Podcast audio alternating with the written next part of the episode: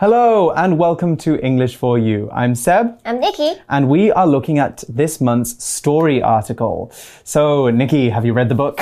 No, I haven't. Okay, don't worry, because I kind of read the book. Yeah, I read the book and um, I wrote the article. So we will be taking you through the story Mm -hmm. that uh, that's in this month's magazine and talking a little bit about some of the meaning behind it. I don't really want to tell you any more about the book because I think there would be too many spoilers. But first, first, first, first, first, first, Nikki, have you seen a movie called Schindler's List? I haven't. I've never seen that movie before. Okay, it but, was. I think it won an Oscar actually. Oh yeah, I know, I know. Mm -hmm. But I, I, I was uh, wanted to say another movie, mm. jo, Jojo Rabbit. Jojo Rabbit. Yeah. It's also about World, World War II. Mm -hmm. Ah, you gave it away. We are going to be talking about World War II today. But uh, without going any further, let's go into our story and find out where this story is going to take us. Reading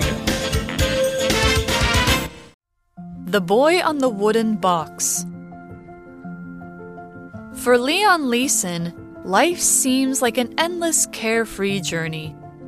He lives in peaceful Narewka, a little country village in Poland. It's a place where he spends the summers running through the meadows and playing down by the river. When he is eight, his father decides to move the family to the city of Krakow. For Leon, this just appears to be another exciting adventure. He doesn't know his life is about to turn from a dream into a nightmare. In 1939, the Nazis invade Poland and make life very difficult for thousands of Jewish families like the Leysons. The new government discriminates against them and they are forced to live in terrible neighborhoods called ghettos. Things only get worse. Before long, the Nazis send the Leysons to a concentration camp, a place Leon describes as hell on earth. For a while, he is separated from his parents and sees the guards do horrible things to the prisoners. It is a world that is worse than even the scariest of fairy tales. Okay, so our story starts in a very good place. For Leon Leyson, life seems like an endless, carefree journey. Okay, so life seems like an endless, carefree journey. That's actually our grammar point for today. We use the words seem and appear, which we'll talk about later, when we want to guess how something is or how it might be. For example, if you look, took a look outside and saw dark rain clouds in the sky, you might say that it seems like it's about to rain. You don't know that it will rain soon, but it looks that way. The sky is dark. In the same way, if your friend seems happy, you don't know how they really feel, but it looks from their behavior that they are happy. They seem happy.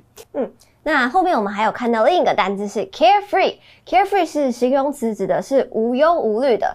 那当我们看到字尾 suffix 有一个 free 的时候，意思指就是没有的。所以假设我们要点饮料的时候，我们可以点 sugar free，、嗯、意思就是无糖的。那这边的 carefree 指的就是没有忧虑的。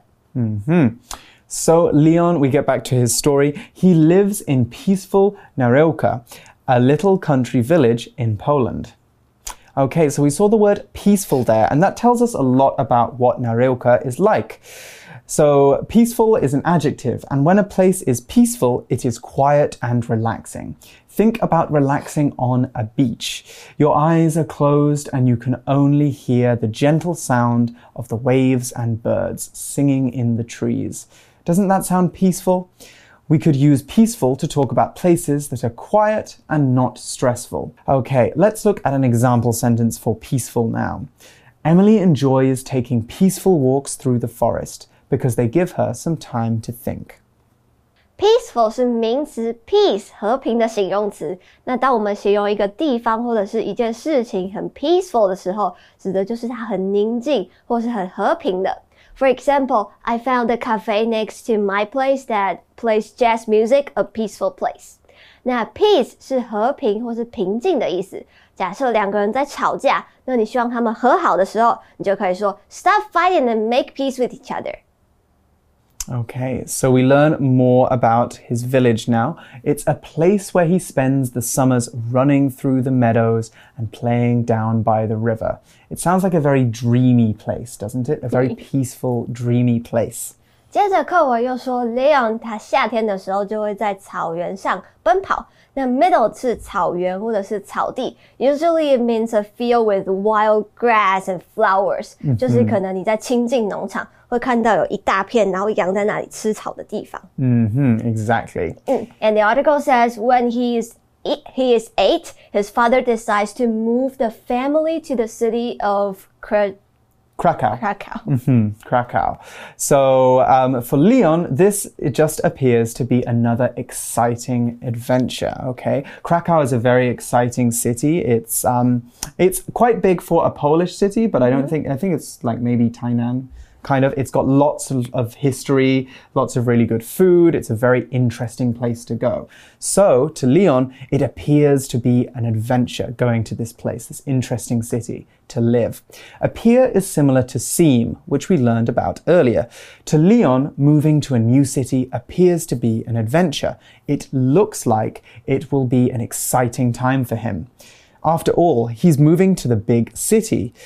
When using appear in this way, we follow it directly with an adjective or the verb to be. As in, Jamie appeared tired after work, so Melanie gave him some space to relax. Okay, and we also saw the word adventure. It appears like an adventure to Leon.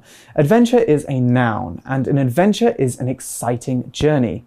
Normally, one with lots of surprises, new experiences, or sometimes even danger. Think about Lord of the Rings, 魔戒. In that, in that story, the main characters go on long journeys with lots of excitement and danger. They're going on these long journeys to destroy the One Ring. We could also call this kind of adventure a quest. That's Q U E S T. That's a dangerous adventure that someone goes on to achieve something good or heroic. So if you flew into space to stop an asteroid from hitting Earth, that would be a kind of quest because there's lots of danger. If you go on a hiking trip in the Amazon rainforest, that's not really a quest. That's just a fun and exciting adventure. Let's look at an example sentence now. Cycling across Taiwan was a big adventure for James, and his trip took him to many places he had never visited before. Adventure 是名词，指的是探险或是冒险。 那通常指的就是一件事情或者是一段旅程，是有点危险、新奇，甚至是有点意想不到的。像是有一部卡通叫做《Adventure Time》探险活宝，里面的主角呢，呃，主要就是在讲阿宝跟老皮的探险故事。那 adventure 的形容词就变成 adventurous，意思就是喜欢冒险或者是大胆创新的。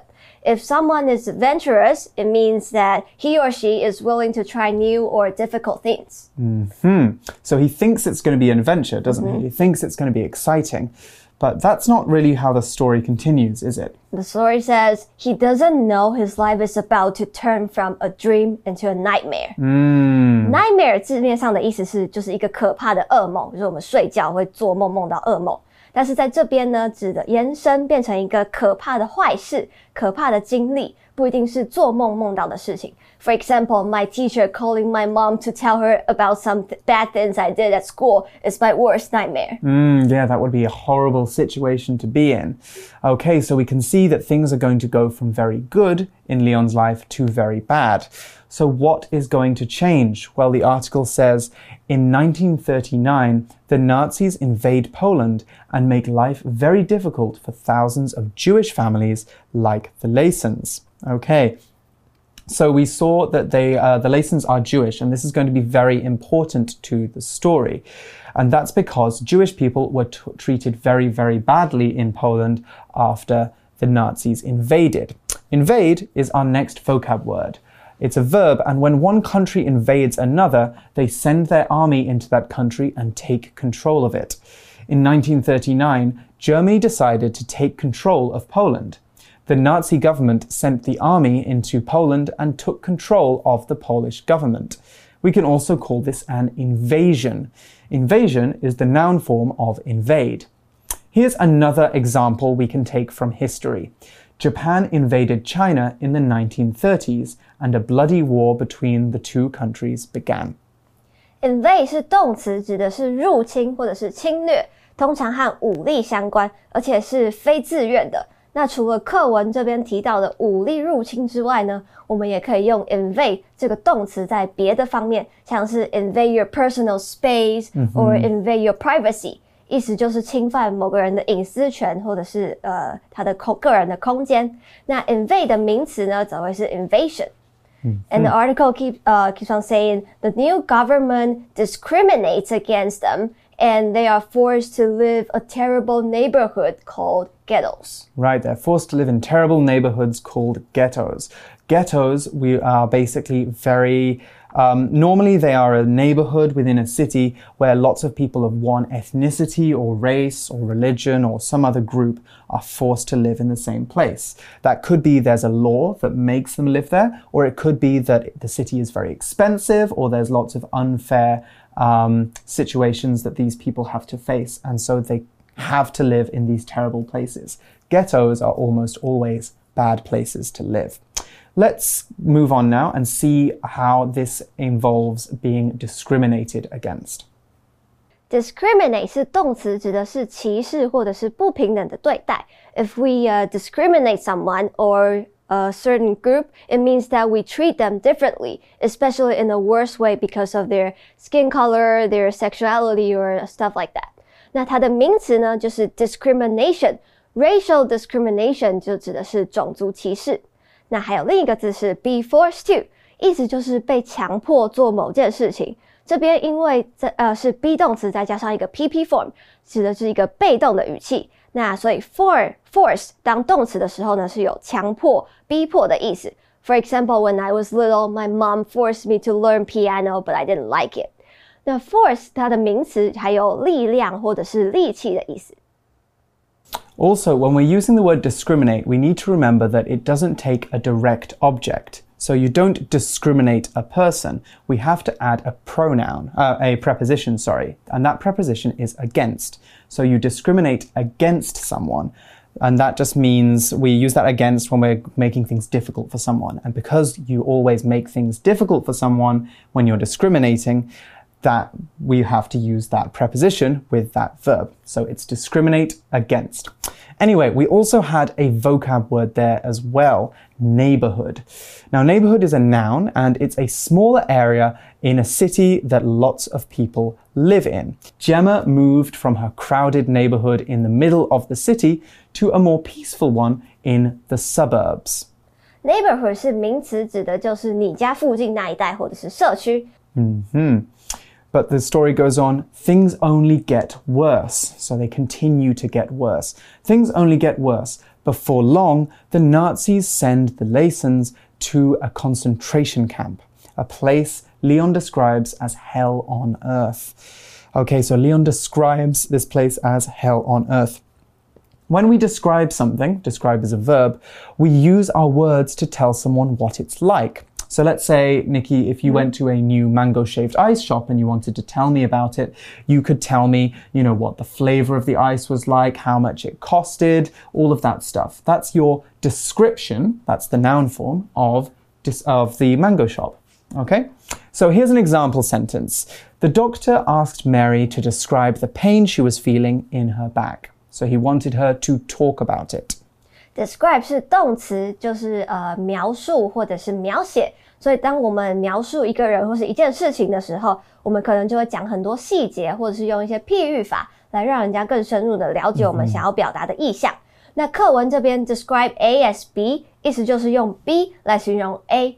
那它的名词呢是 description，我们可以说 something is beyond description，意思就是无法形容，没有办法描述了。For example, her beauty is beyond description，那意思就是她美到不行，我都不知道怎么讲了。嗯哼。We also saw the word hell as well.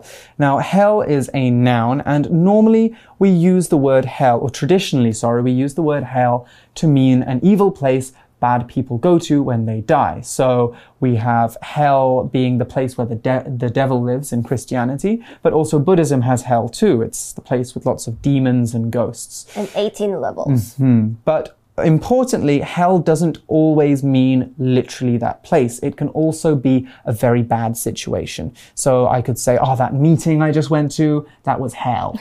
Like it was really boring. I didn't want to be there. I was just like, ugh, send me home. Okay? So there's two different kinds of hell. So our example sentence is Some religions say that non believers will go to hell when they die.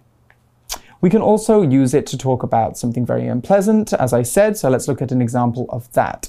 The last few years were very difficult. They were hell for my whole family hell 是名词，指的就是地狱。指一开始呢是说基督教、天主教里面会提到那些有罪的人或是恶魔会去的地方，但是后来呢衍生成为一个呃意思就是可怕的地方或者是一个悲惨的处境。像是我们可以说，呃，My work is a living hell，意思就是我超讨厌我的工作，我很想要赶快离开这个地方。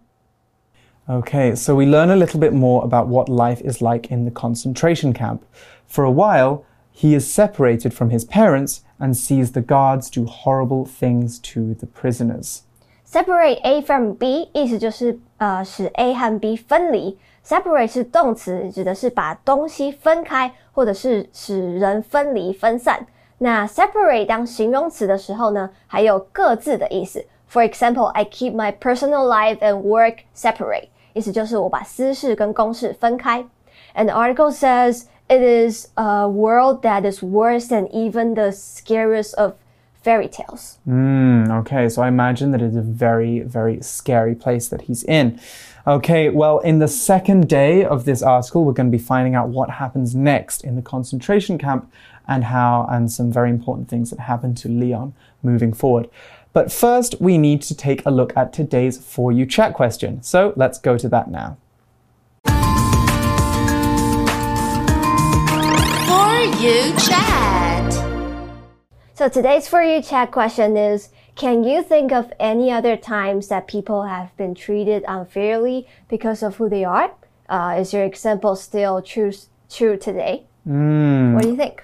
I can think of lots of examples. It's Can you almost list- difficult because there's so many. Um, I think a lot of times people have been refused work or they've not been allowed to work because of who they are, maybe how they look, or maybe their sexuality or their race.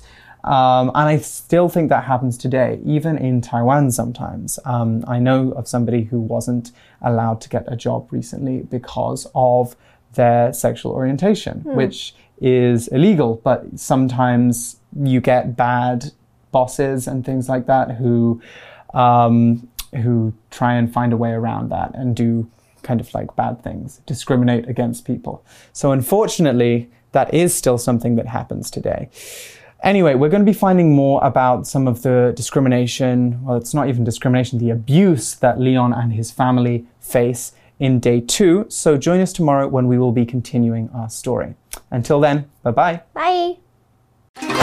英文练功房。 Yo, what's up, everybody? This is Yoshi, and it's time for another useful English grammar point. 今天要跟大家介绍的文法点是 appear 和 seem 的用法啦。当大家想到看起来或者是似乎这样的表示方式的时候，是不是都会先想到 seem 和 appear 这几个字呢？但究竟要用哪一个呢？虽然 seem 和 appear 感觉相似，但其实文法和语义上是不是也隐藏着些微的不同呢？让我们继续看下去。句型上面 seem 和 appear 都可以直接在后面接上形容词，说明主词的一个状态。例如这样子一个例句：Lucy seems angry。是，Lucy 好像生气了。用 seem 的话，比较强调是主观的感觉，也就是说，我们可能看到呃 Lucy 她喘着大气，然后跨着大步离开，然后很主观的认为，哇，Lucy 生气了，那我就会说 Lucy seems angry。Lucy seems angry，但其实这只是我个人推断的，Lucy 不一定是在生气嘛，对不对？毕竟情绪这种东西是很主观的，对吧不过跟各位补充，seem 也可以接名词去表示主词的状态，这个时候前方就要加上介系词 like，表示像怎么怎么样。例如我们说，He seems like a weird guy。He seems like a weird guy。他看起来呃很像是一个很奇怪的家伙。OK，那回到我们刚刚接形容词的用法，下面我们看看用 appear 造的句子。OK，Jason appears unaffected by all the media attention，就是说 Jason 看起来并未受到媒体关注而影响。那 appear 在表达上通常是以客观的事实做描述，那对于事实的确定性也比较大一些，所以例句中被媒体关注的影响可能反映在呃生活态度啦，或者是工作表现上面啊，这些可以呃比较客观做出比较的事实上面，所以我们用 appear 来表示。好的，那简单的介绍完了，It's nothing but a piece of cake, right？啊哈，接下来我们再来看看这两个字还可以变化出什么样的句型。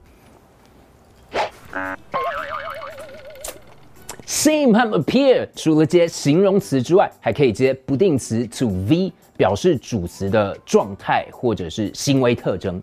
那我们可以看这个例句：He seemed to laugh at us。他好像在嘲笑我们。好，就像先前提到的，我们可能观察到他不仅手指着我们，还笑到口水喷我们满脸上。哦，所以我们感觉他好像在嘲笑我们。He seemed to laugh at us。那如果是 appear 的句子呢？Kevin does not appear to be at the office now. Kevin 现在好像不在办公室，所以我们如果在办公室哦，就是没有看到 Kevin 的身影，那我们可以很客观的说，Kevin 好像是一个薪水小偷啊，他就是不在办公室嘛啊。Kevin does not appear to be at the office now. 那最后我们一起做一个简单的句型复习吧。Seem 和 appear 其实意思差不多。很多时候甚至是可以互换的。如果要说有什么不同的话，seem 通常会比较强调主观的感受，而 appear 比较强调的是客观的事实。我们先看第一句，也就是主词加上 seem 或是 appear，然后接上形容词，这样的句型记得。还有我们特别提到 seem 可以接名词，不过前面要加 like 表示呃像什么东西这样子。那还有一种句型，后面再接上不定词 to v。表示主词的状态或是行为特征，我们看到它像是这样：主词加上 seem 或是 appear，然后再加上 to v。All right, my dudes and ladies, it appears that we've come to the end of this episode. See you in our next episode. 有需要，下次见，peace. Vocabulary Review Peaceful. People in this country are glad that life is peaceful again after many years of war. Adventure. Nick is traveling to South America next week, and he's excited about the adventure. Invade. This country started to invade some other countries around it and this caused a war that would go on for years. Neighborhood The newly married couple bought a house in a quiet neighborhood. Describe Harriet happily described her first day of school to her parents. Hell the man told his family that staying in prison was like being in hell. 智慧小补帖 Carefree Meadow Nightmare Discriminate